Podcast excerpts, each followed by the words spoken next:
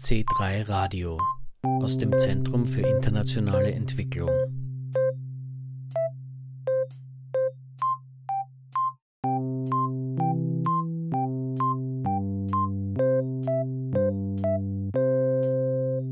Am 7. Dezember 2023 hat im C3 Zentrum für internationale Entwicklung eine Living Library Veranstaltung für Schülerinnen stattgefunden unter dem Titel Zukunft nachhaltig und gerecht.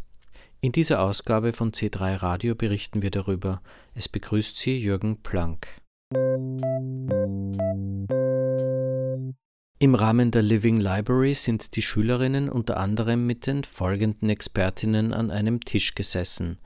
Mario Taschwer von Attac Österreich, Jutta Matisek von der Bürgerinitiative Rettet die Lobau, Andrea Zellinker von FIAN, Valentina Duelli von Claim the Space, David Untersmeyer vom im C3 ansässigen Paulo Freire Zentrum und Stephanie Marek von Rebels of Change. Vor einer der rund 20 bis 30 Minuten dauernden Gesprächsrunden interviewe ich Valentina Duelli von Claim the Space.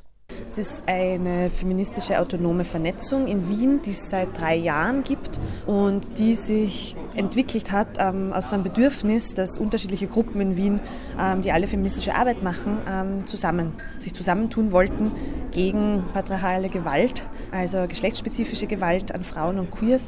Der Grund damals war tatsächlich diese steigende Anzahl an Feminiziden und dass das Thema ganz stark nur von rechter Seite vereinnahmt wurde, genau dann halt mit Rassismen verknüpft wurde, zum Beispiel importierte Gewalt. Genau. Und da macht sich Claim the Space sehr stark ähm, dagegen. Und das Ziel ähm, war zu Beginn, keinen Feminizid mehr unbeantwortet, unbeantwortet zu lassen. Und das haben wir in Form von Kundgebungen und Demos gemacht. Und daraus ist dann ganz viel anderes entstanden. Mhm. Living Library ist ja ein ganz besonderes Format, wo man auch sozusagen eine kleine Öffentlichkeit, aber Multiplikatoren für die Zukunft vielleicht erreicht. Wie findest du das? Also ich kenne das Format ja tatsächlich quasi von der anderen Seite, von der organisatorischen Seite und finde es extrem spannend äh, und hätte mir das tatsächlich als Schülerin selber, glaube ich, total gewünscht, ähm, weil man in diesen Kleingruppen ganz ein anderes Vertrauen aufbauen kann, als wenn man mit einer ganzen Schulklasse sich einen Vortrag anhört zum Beispiel und dann zum Schluss gibt es zehn Minuten ähm, Fragen, Fragezeit. Ich mm, finde es wirklich besonders und die ähm, jungen Frauen, die jetzt gerade bei mir gesessen sind, haben einfach so viel von der Leber weg direkt erzählt. Ähm, das war gerade irgendwie voll bereichernd. Du hast es als gegenseitigen Austausch erlebt, wo nicht nur du sozusagen Input gibst, sondern auch die Feedback-Schleife ist dabei. Ja, genau. Ich finde es auch sehr gut angeleitet, so wie es quasi erklärt wurde, die Living Library, dass es eben um diesen Dialog geht und nicht um einen Frontalvortrag. Da gab es jetzt auch ganz großes Interesse ähm, an Dingen erzählen. Also die hatten wirklich Lust, ähm, ihre Erfahrungen zu teilen und haben auch zuerst einmal ganz offen gefragt, was bedeutet denn eigentlich dieser oder dieser Begriff? Und dann kommt man eh total schnell ins Reden, weil geschlechtsspezifische Gewalt oder Feminizide sind ja schon eher hochschwellige Begriffe. Aber sobald man das irgendwie erklärt hat, können halt doch ganz viele aus der eigenen Erfahrung leider ja, dazu sprechen. Hast du gesehen, was die anderen Bücher an Themen bieten? Hast du die Liste gesehen? Ja, und wir haben uns auch vorher noch kennengelernt bei der Begrüßung. Und die einzelnen Bücher haben wir dann immer so eine Minute, um sich vorzustellen. Ähm, einerseits den Klassen, aber andererseits auch den anderen Büchern. Und vorab bekommen wir die Listen. Und genau, da sind ein paar bekannte Gesichter, ein paar bekannte Namen dabei und ganz viel Neues. Und ich finde es wirklich eine voll spannende und tolle Auswahl. Also eine große Bandbreite. Na dann schauen wir, wer jetzt als nächstes an den kleinen Tisch kommt. Ja. Und das sind Flora und Bernhard. Und Flora steigt gleich direkt ins Thema Femizide ein dass es oft passiert, dass ein Geschlecht sozusagen gegen ein anderes Gewalt ausübt. In dem Fall jetzt zum Beispiel bei den Femiziden mhm. Männer gegen Frauen. Ich fand es wirklich erschreckend. Ich habe das nämlich auch gelesen, dass wirklich Österreich so dermaßen hoch oben ist, obwohl es so ein gut wirtschaftliches, soziales, lebenswertes, lebenswertes Land ist und dann trotzdem solche schrecklichen Sachen wirklich passieren. Und, und das, das, also mich als Frau, als Mädchen beschäftigt das natürlich schon. Mich würde interessieren, ob sich das, diese Gewalt gegen Frauen, ob das immer im quasi privaten Bereich ist zwischen Paaren, Ehepartnern oder ob das einfach auf der Straße passiert. Du bist eine Frau, deshalb greife ich dich an. Wie schaut das aus? möchte auf beide Fragen eingehen. Also geschlechtsspezifische Gewalt heißt im Endeffekt einfach, dass ähm, dir Gewalt passiert aufgrund des Geschlechts. Ähm, das ist in manchen Fällen ein bisschen schwierig zum Auseinanderdividieren. Der Großteil, also wirklich 85 Prozent der ähm, Gewalt an äh, Frauen passiert tatsächlich im äh, Privaten, weil es medial ganz oft transportiert wird, es ist so gefährlich, ähm, in der Nacht allein nach Hause gehen. Das ist gar keine Frage, es kann natürlich was passieren, ja, aber diese Vorstellung von an einer dunklen Ecke überfallt mich wer, das ist tatsächlich, ist es wirklich oft zu Hause, in Familienkontexten oder Paarbeziehungen wirklich äh, oft am gefährlichsten für viele Frauen. Das heißt nicht, dass nicht auf der Straße auch ähm, Dinge passieren und gerade Dinge wie, ich weiß nicht, ob ihr den Begriff Catcalling kennt, nachruft ähm, oder so, das sind quasi, das würden wir als diese Anfänge, die Vorstufen quasi sehen, was im Endeffekt heißt, auf ein bestimmtes Geschlecht gibt es eine gewisse Anspruchshaltung. Es ist okay nachzurufen, es ist okay zu krapschen und im schlimmsten Fall ist es quasi okay, die Gewalt auszuüben. Ich hatte mal ein sehr schwieriges Gespräch mit einem Mann. Und zwar ging es um Gewalt an Frauen und Catcalling. Und ich habe eben gemeint, ja, Catcalling ist, wenn ich auf der Straße gehe und ein Mann mir, mir zupfeift oder irgendwie, hey Süße, mir nachruft, was auch immer, Catcalling halt, dass ich mich dann extrem unwohl fühle, schneller werde und so schnell wie möglich einfach nach Hause möchte oder wo will, wo mehrere Leute sind. Und dieser Mann hat gemeint, wieso? Also ich habe mal mit einer Frau geredet und sie hat gesagt, das ist ein Kompliment für sie. Eine andere Frau war auch dabei und wir haben dann beide gesagt, also das hat er hundertprozentig falsch verstanden. Ich kann mir nicht vorstellen, dass eine Frau wirklich sagt, das ist ein Kompliment für mich, wenn mir jemand auf der Straße zuruft, hey Süße und steig doch ein in mein Auto und komm doch mit und was auch immer. Und ich habe ihm dann das erklärt und er hat es dann auch danach verstanden und hat gesagt, okay, dann hat er vielleicht es verwechselt ein Catcalling mit Kompliment. Aber das ist eben ein Riesenunterschied und das darf, finde ich, auf keinen Fall irgendwie verwechselt werden weil ein Kompliment ist etwas, wenn, wenn jetzt ein fremder Mann zu mir kommt und sagt, ja, hey, ich wollte nur sagen, du bist voll hübsch oder was auch immer und der hat noch einen schönen Tag, tschüss und geht, dann fühle ich mich total geehrt und total lieb. Aber es ist einfach ein Unterschied, ob jemand das so angeht und respektvoll, höflich, ohne Gefahr sozusagen für mich oder wenn es mir jemand hinterherruft und ich mich unwohl fühle in einer Situation, wo es einfach nur darum geht, Macht auszuüben, ich stehe über dir, ich kann dir das sagen ähm, und du bist meine, was auch immer und ich, und ich habe halt eben die Macht über dich. Und das finde ich extrem schwierig und das fand ich sehr kritisch, dieses Gespräch, dass es eben Männer gibt, die denken, Catcalling wäre ein Kompliment und, und ich würde mich dann geehrt fühlen. Ich gehe weiter zum lebenden Buch Jutta Matisek von der Bürgerinitiative Rettet Stilobau. Ihr Thema wie schaut die Zukunft unserer Mobilität nachhaltig und gerecht aus? Dieses Format Living Library, du bist ja jetzt schon zum wiederholten Male dabei. Wie findest du das? Ich finde das total faszinierend, weil man kommt ja sonst kaum in die Möglichkeit, dass man mit jungen Leuten reden kann über ihre Wünsche, ihre Hoffnungen, ihre Gedanken, ihre Fragen. Und das ist einfach für mich total spannend, weil ich dadurch einfach auch mein Anliegen ihnen erzählen kann und äh, Sie sind irrsinnig interessiert und engagiert. Die meisten von ihnen äh, überlegen wirklich sehr genau, was sie machen wollen in ihrer Zukunft. Und das gibt mir Anlass der Hoffnung. Würdest du sagen, das hat sich sogar ins Positive verschoben, wenn du jetzt deine Arbeit über die letzten Jahre betrachtest, dass die Jugendlichen mehr Sensibilität haben für dein Thema, unser Thema, Zukunft, Mobilität, Umwelt? Also da ist eigentlich das Thema Klimaschutz, da sind Sie, glaube ich, sehr, äh, soll man sagen, das ist sehr präsent. Sonstige Umweltschutzfragen wie, was weiß ich, Feinstaubbelastung und so, ist da weniger präsent. Aber das Klimathema, das macht Ihnen wirklich, glaube ich, große Sorgen und da haben Sie auch, glaube ich, wirklich Zukunftsangst. Und das muss man ernst nehmen und da muss jetzt endlich was passieren, um diesen Leuten, diesen Tollen eine tolle Zukunft zu verschaffen. Das ist wirklich wahnsinnig notwendig. Feinstaub ist vielleicht ein bisschen zu sperrig, aber es ist natürlich ein Unterthema sozusagen vom Klimathema. Na, ist eigentlich was Eigenes, aber natürlich hat der Feinstaub und das äh, Treibhausgas dieselbe Ursache, nämlich den ausufernden Verkehr bei meinem Thema, über das ich hier rede. Und äh, der Verkehr ist einfach der größte CO2, also der, der am schnellsten wachsende CO2-Emittent. Und insofern ist es super wichtig, dass da was passiert und ich freue mich, dass da die jungen Leute gerne herkommen und sich da zu dem Thema was anhören von mir. Also ich bin Jutta, wir sind hier bei der Living Library und hier geht es um, wie schaut die Zukunft unserer Mobilität nachhaltig und gerecht aus. Ich habe hier mitgebracht ein Bild von einem Auto, wo die Reifen schon schmelzen weil da war nämlich die Situation 2017 schon in Australien, dass wirklich die Luft so warm war, nämlich 50 Grad hatte, wo dann wirklich die Straßen und die Reifen angefangen haben zu schmelzen und die Autos dann nicht mehr fahren konnten, weil einfach die Reifen ein einziger Gatsch waren nur mehr. Und das ist etwas, was der Klimawandel macht und was in Zukunft wahrscheinlich noch ärger werden wird und wo auch bei 50 Grad nicht mehr normal Benzin getankt werden kann weil dann einfach äh, Verpuffungen es geben kann, also Explosionen. Genau, also wenn wir nicht den Klimawandel stoppen, wird er uns stoppen, zumindest beim Autofahren. Erzählt ihr mal was oder was interessiert euch? Ich bin für euch da, ich bin euer lebendes Buch. Vielleicht eine Frage, und zwar, was kann man denn als Einzelperson jetzt zum Beispiel halt dafür tun, dass der Klimawandel gestoppt wird, sag ich mal? Ja, also wenn es um Mobilität geht, und da kenne ich mich am besten aus, deshalb werde ich über das am meisten reden, ist es natürlich ein totaler Unterschied, ob ich mit dem Auto irgendwo hinfahre oder mit dem Fahrrad oder mit einem öffentlichen Verkehrsmittel, nämlich massiver Unterschied.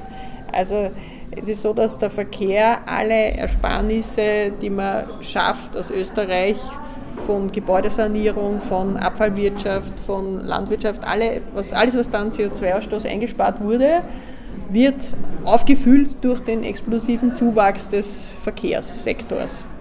Und das muss sich ändern, weil sonst wird Österreich niemals schaffen, seine Verkehrs-, also seine Mobilitätsziele und seine Klimaziele einzuhalten. Es wird einfach sich nicht ausgehen. Und ein wichtiger Schritt wäre eben nicht mehr Autofahren, wenn es irgendwie möglich ist, sondern öffentliche Verkehrsmittel zu Fuß gehen, Fahrradweg. Es wäre natürlich wichtig, eine Flächenwidmung zu haben, dass man dann auch nicht gezwungen ist, mit dem Auto zu fahren, weil es natürlich viele Leute gibt, die jetzt irgendwo wohnen am Ende der Welt und ihre Arbeitsplatz ist ganz woanders, ihre Ausbildungsstätte ist ganz woanders Kinderbetreuungsstätte ist wieder ganz woanders, ihre Geschäfte sind ganz woanders. Also man müsste die Städte und auch den ländlichen Raum so planen, dass alles für die Menschen in am besten Fuß- oder Fahrraddistanz erreichbar ist. Und eben, was nicht mehr so erreichbar ist, da sollte es eben öffentliche Verkehrsmittel geben, wobei ideal natürlich wäre, wenn die alle schienengebunden sind, weil Züge brauchen viel weniger Treibhausgas wie Busse. Aber der eigene PKW, vor allem wenn es ein SUV ist, braucht natürlich am allermeisten. Digitalisierung und Homeoffice, ist das vielleicht ein positiver Input und das Klimaticket, ist das ein Fakt, der positiv zu sehen ist?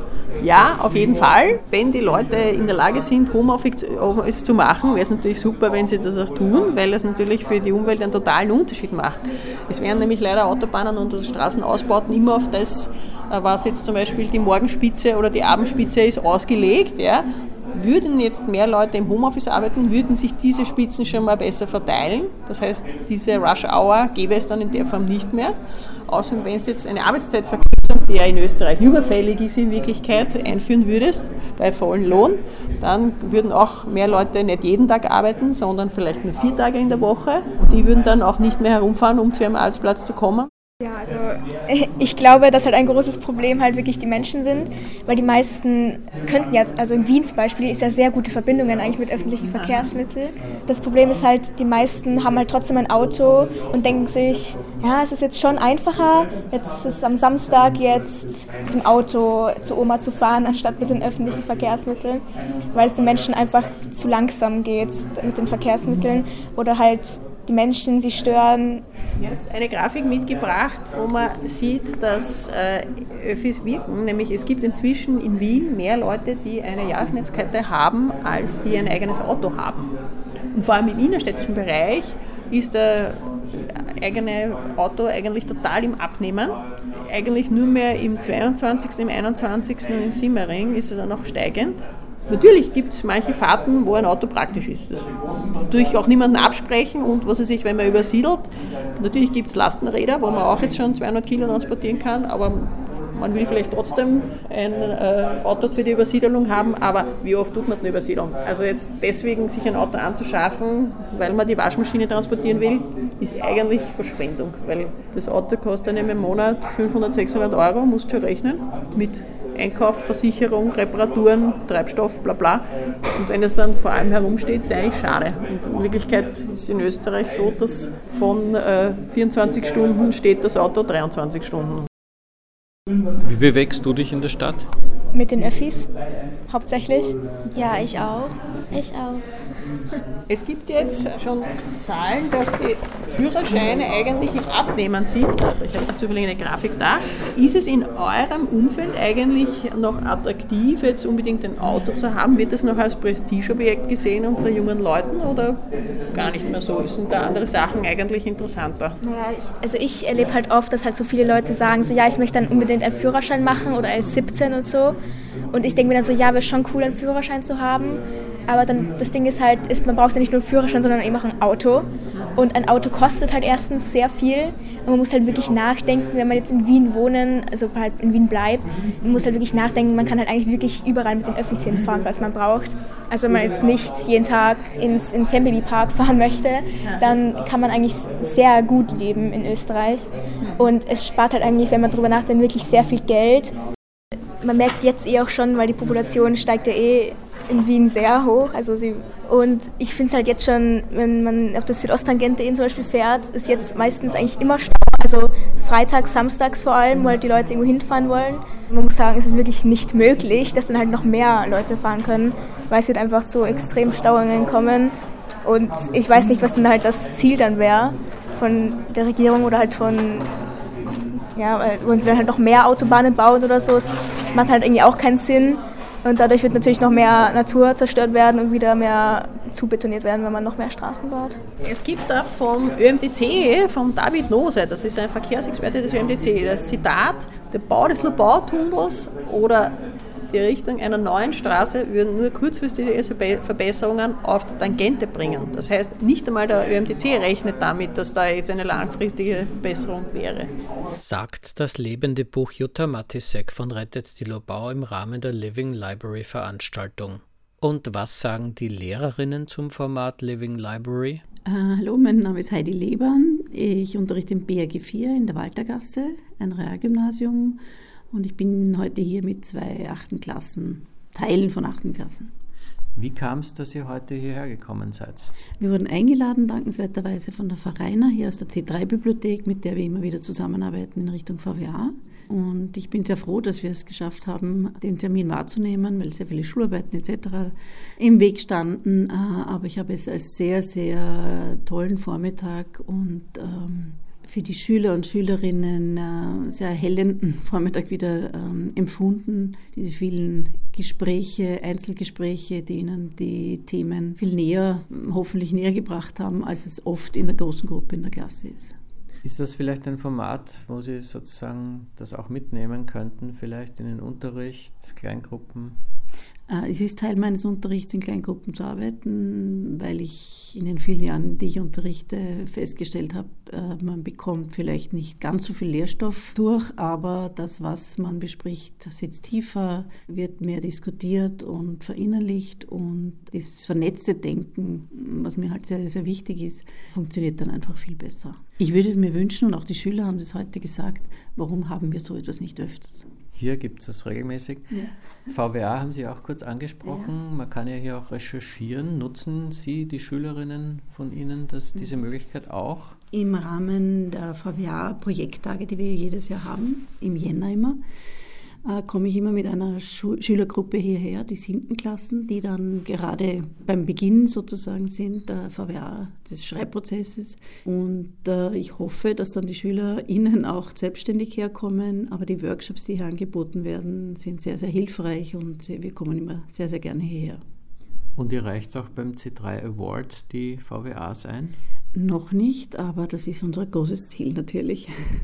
Damit zu einem weiteren lebenden Buch der Living Library Veranstaltung vom 7. Dezember 2023. Mein Name ist Stephanie Marek, ich arbeite bei Südwind und bin heute hier äh, für das Projekt Rebels of Change. Äh, mein Thema in der Living Library war die Welt retten, was kann ich schon tun? Und es ging vor allem darum zu schauen, was kann ich als einzelne Person, als junge Person eigentlich ausrichten, um irgendwie in eine gerechte Zukunft, äh, zu einer gerechten Zukunft beizutragen oder die Welt zu verändern. Nun ist das ja kein leichtes Thema. Welche Inputs hast du mal den Jugendlichen gegeben? Also ganz wichtig ist es, sich zu vergegenwärtigen, dass man nicht allein ist. Sich zusammenzutun ist einer der wichtigsten Tipps, um äh, sich zu engagieren für eine bessere Welt. Und man kann auch nicht allein, äh, auch nicht mit mehreren Leuten die ganze Welt retten und alles zum Besseren verändern, sondern es hilft, wenn man sich wirklich ein Thema sucht, für das man wirklich brennt, für das man sich interessiert. Das kann Klimaschutz sein, das kann aber auch Armutsbekämpfung sein, das kann Feminismus sein. Es gibt immer ein Thema, für das man sich schon interessiert, über das man schon was weiß, äh, wo man starten kann. Was haben die Jugendlichen gefragt? Einige wollten berechtigterweise wissen, bei so großen Problemen wie Krieg, was kann ich da schon machen als jugendliche Person in Österreich? Oder jetzt bin ich schon Schulsprecherin, jetzt bin ich schon Landesvertretung von der, von der äh, Schule und trotzdem habe ich das Gefühl, ich ändere nichts. Was, was kann ich machen? Oder auch, wo soll ich überhaupt anfangen? Ich möchte was machen, aber ich weiß nicht was und womit kann ich beginnen? Und wie setzt ihr als Rebels of Change ganz konkret an? Also es geht vor allem darum zu zeigen, dass Veränderung sehr leicht und niederschwellig möglich ist. Man muss nicht gleich in die Politik gehen, man muss nicht gleich vor der UNO sprechen, um irgendwie eine Veränderung zu bewirken, sondern man kann mal in seinem eigenen Umfeld anfangen. Man kann beginnen, mit Freunden zu sprechen, mit der Familie zu sprechen, sich in seiner eigenen Schule zu engagieren, gemeinsam mit Freundinnen ähm, eine Gruppe zu gründen oder bei bestehenden Gruppen ähm, schon mitzumachen. Man kann E-Mails, man kann Petitionen ähm, an PolitikerInnen schicken, man kann Straßenaktionen machen, man kann alles machen, was Aufmerksamkeit bei anderen Leuten erzeugt, was Bewusstsein bei anderen Leuten erzeugt. Man kann nicht einem Schritt die Riesenveränderung bewirken, sondern man muss immer mit dem ersten Schritt anfangen. Das kann auch was ganz Kleines sein. Und was sind Aktionen, die ihr als Rebels of Change macht?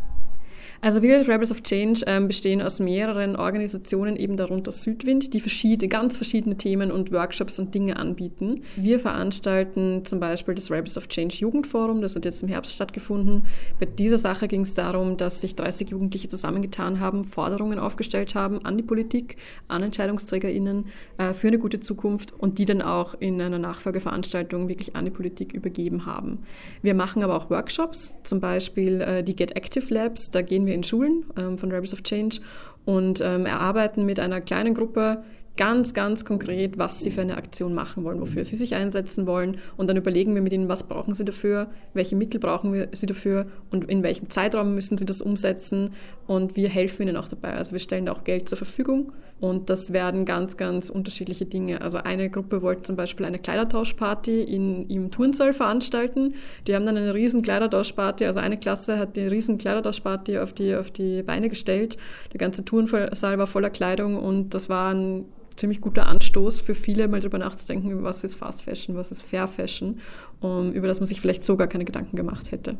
Wir haben eine Website, rebels-of-change.org. Da kann man uns jederzeit schreiben. Wir haben dort auch eine Art Social Wall, wo man selber Vorschläge posten kann, was wünsche ich mir für eine gute Zukunft, für eine gerechte Welt. Und da gibt es auch Angebote eben für diese Workshops, von denen ich vorgesprochen habe, wo man sich gemeinsam Aktionen überlegen kann. Apropos Social Wall. Am Ende der Living Library Veranstaltung gab es noch ein großes Plenum. In diesem Rahmen haben die Jugendlichen ihre Standpunkte und Erkenntnisse präsentiert. Hallo, ich bin Misk Vatter. Ich bin 17 Jahre alt. Ich gehe in eine AHS in das Bergi 4, Waltergasse. Ich war heute bei drei Tischen. Einmal bei Kann Bildung die Welt verändern? Podcast zu Care und Sorgegerechtigkeit und Die Welt retten, was kann ich schon machen? Ich fand es recht interessant zu sehen, dass nicht nur wir Jugendlichen, dass nicht nur ich die einzige Verzweifelte bin, die nicht weiß, wie man mit den großen Problemen umgeht, ähm, die gerade auf der Welt passieren und dass man sich oft sehr hilflos fühlt und was man eigentlich machen kann, dass es einem selbst damit gut geht, aber trotzdem den größtmöglichsten Beitrag leisten kann. Wie fandst du das Format Living Library, da am Tisch zu sitzen und sich auszutauschen? Sehr, sehr, sehr gut. Also ich kann es nur befürworten. Es war extrem super, dass wir uns austauschen konnten und aktiv auch Fragen stellen könnten, anstatt dass es einfach vorgeredet wird und ein Vortrag gehalten wird. So konnten wir auch teilweise in Diskussionen reinkommen und ich habe auch manchmal gesagt, ah, da bin ich nicht Ihrer Meinung, nicht deiner Meinung. Und dann haben wir darüber diskutiert und es war sehr interessant. Mein Name ist Anna Platzer, ähm, ich bin 17 Jahre alt und gehe in die BG für Waltergasse AHS. Wie hat dir das gefallen, die Veranstaltung heute hier? Prinzipiell sehr gut. Ich habe davor auch schon ähm, von Living Library ähm, ein bisschen gehört und dass es äh, ziemlich super sein soll. Deswegen habe ich mich gefreut, dass unsere Lehrkraft sich dann mit uns da beworben hat und ich mochte die verschiedenen Sichtweisen und die Perspektiven zum Anhören einfach. Euer Input jetzt, was habt ihr da? Warte mal, magst du das kurz vorlesen vielleicht? Eine nachhaltige und gerechte Welt ist erreicht. Wie mhm. sieht sie denn aus? Also wir haben jetzt ein kurzes Brainstorming, muss man dazu sagen, gemacht. Wir haben vor allem die Probleme von jetzt betrachtet und geschaut, okay, wie könnte das denn sein? In einer wirklichen Utopie, muss man auch dazu sagen. Wir haben zum Beispiel aufgeschrieben, dass jeder auch einzeln Rücksicht auf die Umwelt nimmt, also jedes Individuum dass wir vor allem in nachhaltige Energien investieren, dass wir bei Konflikten wieder vermehrt auf Diplomatie setzen, ohne Menschenleben zu opfern, dass Vorurteile verringert werden und mehr Wert auf Gleichberechtigung gesetzt wird, dass wir vor allem sozial ähm, unsere Gesellschaft in die Richtung lenken, dass jeder unterstützt gehört, dass vor allem der offene Zugang zur Bildung äh, eine große Rolle spielen sollte und zwar für alle und dass wir, dass auch besondere Bedürfnisse immer noch Förderungen erfahren. Genau. Das war C3 Radio. Heute zur Living Library Veranstaltung Zukunft nachhaltig und gerecht, die am 7. Dezember 2023 im C3 Zentrum für internationale Entwicklung stattgefunden hat. Informationen zu allen Angeboten, etwa zur C3 Bibliothek oder zum C3 Award, findet man auf www.zentrum3.at. Folgen Sie C3 Radio und der ÖFSE bitte auch auf Facebook. Auf Wiederhören sagt Jürgen Planck.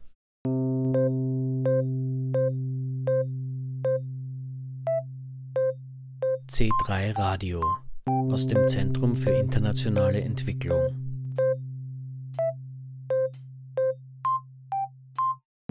mit den Organisationen Baobab, Frauensolidarität, Mattersburger Kreis, ÖFSE und Paulo Freire Zentrum. Weitere Informationen und Podcast auf www.zentrum3.at.